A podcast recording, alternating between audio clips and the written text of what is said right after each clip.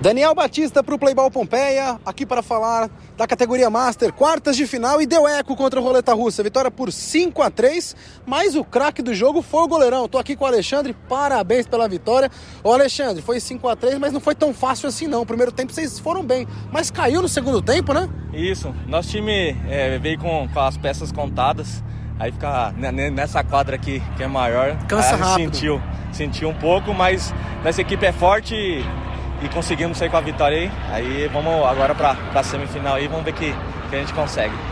E olha que desempenho, é o único time 100%, é, cinco vitórias na fase de grupos e agora mais uma vitória, vocês estão a duas vitórias do título. É, a gente entrou é, sendo estreante aqui da Copa, aqui, ninguém conhecendo, mas a nossa equipe é focada, unida e vamos em busca do objetivo, né? Estamos na semifinal, vamos, vamos ver se a gente consegue chegar até a final e levar esse título. Precisava de tanto sofrimento, meu amigo? Porque eu vou te falar o seguinte: primeiro tempo, parecia que estava controlado o jogo. Vocês tinham dominado o campo adversário, o adversário não conseguia atacar. Acabaram até encontrando um gol ali, meio que por um acaso, na verdade, que eles não estavam atacando muito, mas no segundo tempo o jogo apertou e se você não tivesse feito ali umas 5, 6 defesas, poderia ter tido pênaltis hoje.